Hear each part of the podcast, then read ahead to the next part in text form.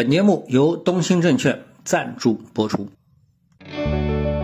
各位听众，大家好，现在呢是二零二三年的十二月二十八日。那我们今天呢想跟大家谈一谈这样的一个话题。大家都知道啊，这个我们平时看个电视啊什么的，特别是主流的这个频道啊，那么基本上呢都主要围绕着一个话题，就是抗日。啊，抗日战争，啊，然后在这个抗日战争当中，我们怎么教训日本鬼子，对吧？啊，所以呢，我们整个的民族的这个氛围啊，其实对日本从比例上来说啊，从人口比例来说，应该说绝大部分人都是非常反感日本的啊，因为我们的这个整个教育的逻辑当中就是这样啊，这个呃这个仇日，所以呢，一般以为呢，就是提到日本啊，大家都会很这个反感啊，比如说，嗯，你喜欢打羽毛球的话呢，你可能会。记得有这么一次啊，在南京啊举办了一个羽毛球的世界性的比赛啊。那么这个比赛上面呢，有中国队，有日本队。那么当这个中国选手跟日本选手在场上相遇之后呢，那整个的球场就沸腾了，整个就是一个打日本鬼子的高潮的持续啊。那么这个我们的选手也是干劲十足，平时能够有那个十分力气的，这时候就是画出了十二分啊，这个十八分的气。所以在这个情况下呢，我看到了这么一篇文章，我觉得呃，还是让我呢多少有点吃惊。怎么回事呢？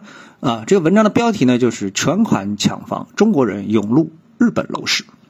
啊，他说，近年来啊，中国人在日本购房狂潮持续的升温啊，中国购房者不仅买下了低总价的小房子，还开始出手大户型、高总价的公寓、学区房啊，甚至是一次性的批量买入。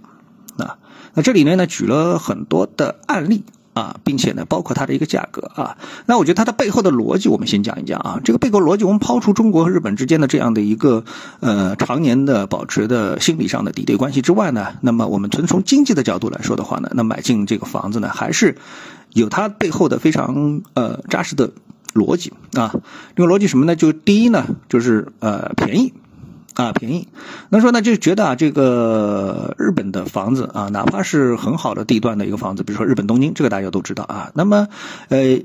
基本上啊，大家如果说是涉及到这个块面的人啊，他们在饭局上或者社交媒体上呢，呃，就会围绕着一个核心话题，就是房价低廉啊。这个低廉呢，就是一套上海的老破小就能够换东京市的中心公寓啊。那大家知道，呃，上海的老破小啊，什么为什么叫老破小？那就是老破小，特别是破。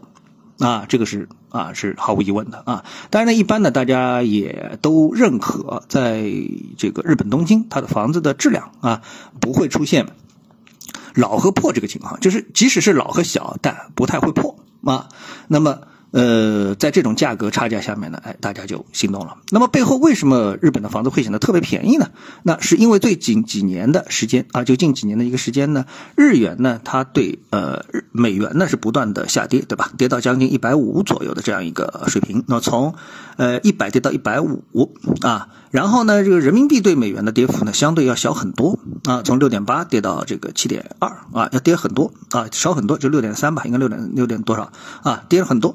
那这样的话呢，一进一出之后呢，实际上就显得我们整个的一个日元就非常便宜啊。然后呢，以日元计的房价呢，也就同时非常便宜。所以它这两个核心啊，跟我们说这个财经是非常挂钩的。也就是说，当人趋于利的时候啊，它主要就看这个价格、质量。对吧？性价比，那所以呢，日本的房地产市场呢，呃，它的这个日本的房价呢，一方面啊，日本的这个呃，它的一个利率也是非常低，对吧？这是第三点了啊，就是日本的利率非常低。就是假设你在日本买房，同时你又能能够拿到贷款的话，那日本的贷款的利率绝对是要比中国低得多得多，对吧？所以几个因素构在一起，再加上第四个因素，那就是呃，日本离中国啊非常的近。啊，非常的近。如果说你去选择韩国和日本，就是我们周边啊，包括东南亚，如果你选择的话，可能更多的人更愿意选择在日本啊，因为大家觉得日本也很安全啊，对吧？大家就是说中国很安全，日本也很安全啊，对吧？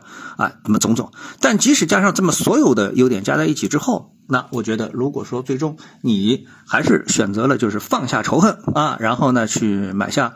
呃，这个日本的房子的，特别是这个比例方面啊，我觉得呢还是有一点啊，这个有人让人就是有点不可思议啊，有点不可思议。嗯，比如说啊，我看到有这么介绍的一对啊买房的这个人啊，那这对人呢，他们呢在上海打拼啊，在上海打拼，然后呢在上海呢住的是一个很小的一个房子啊，呃，在上海的一个老破小啊，那么距离公司会比较近一点，然后呢每个月的租金呢是四千五啊，只有三十六个平方。房子呢，建于是上个世纪的八十年代啊，然后呢，哎，那么他们两个人呢，我们看啊，就是说这个两个人啊，女的呢来自于浙江啊，丈夫呢是来自于陕西啊，我觉得这两个地方都不能算是，特别是陕西啊，这个陕西人不能算是太亲日的啊，但是当他们了解到日本的这个房屋的各方面的优势之后，哎，他们毅然决然的决定去日本找一套他们的一个房子。啊，这是一个维度啊。另外一个维度呢，就是中国人呢，可能确实真是非常有钱啊。除了呃正儿八经的几百万的房子之外呢，还有呢就是那些豪宅啊，总价超过两千万人民币啊。这个呢是买家中国人买家也是比比皆是，并且呢经常带了一箱箱的现金去付款。这个我觉得又有点想不通了，因为呃对于这个目前的中国的外汇管理制度来说的话，你要带一箱箱的现金跑到日本去，这个难度也是非常高的啊。我觉得有几千万身价的人能。能够在法律上能够绕道而行的话，我觉得这个身价可能还不太够啊。呃，另外呢，就是更啊贵的房子啊，更贵的房子是吧？这个房子呢，举例而说的话呢，就是日本东京的这个叫安曼公馆啊。安曼这两个字大家可能都比较熟悉了啊。安曼公馆一听这名字就知道很贵，那贵到什么程度呢？它的顶层住宅是以十亿人民币啊来成交的。啊，十亿人民币来成交的，所以呢，到了这个级别之后呢，有的客人就说啊，中国客人啊，就是说，呃，只要是。这栋房子里的房子就可以啊，就可以户型是无所谓的啊，这个就是目前这个我们说的一个现状啊。呃，买这个日本房子的，从啊江浙沪一直到北京人啊，还有不少的西安的、重庆的，也都组团去日本看房子啊。这就是我们所看到的这篇文章所带给我们的信息啊。我觉得确实啊，嗯，很多人嗯还是比较在理性的啊，在财经的这个维度上很理性的放下。了仇恨，选择得了经济，大致是这样一个情况。那不知道你适不适合，也会从经济的角度去这个维度啊，去关注这个世界呢？啊，考察这个世界呢？呃，做出你的选择呢？对吧？好，谢谢各位收听，我们下次的节目时间再见。本节目由东兴证券赞助播出。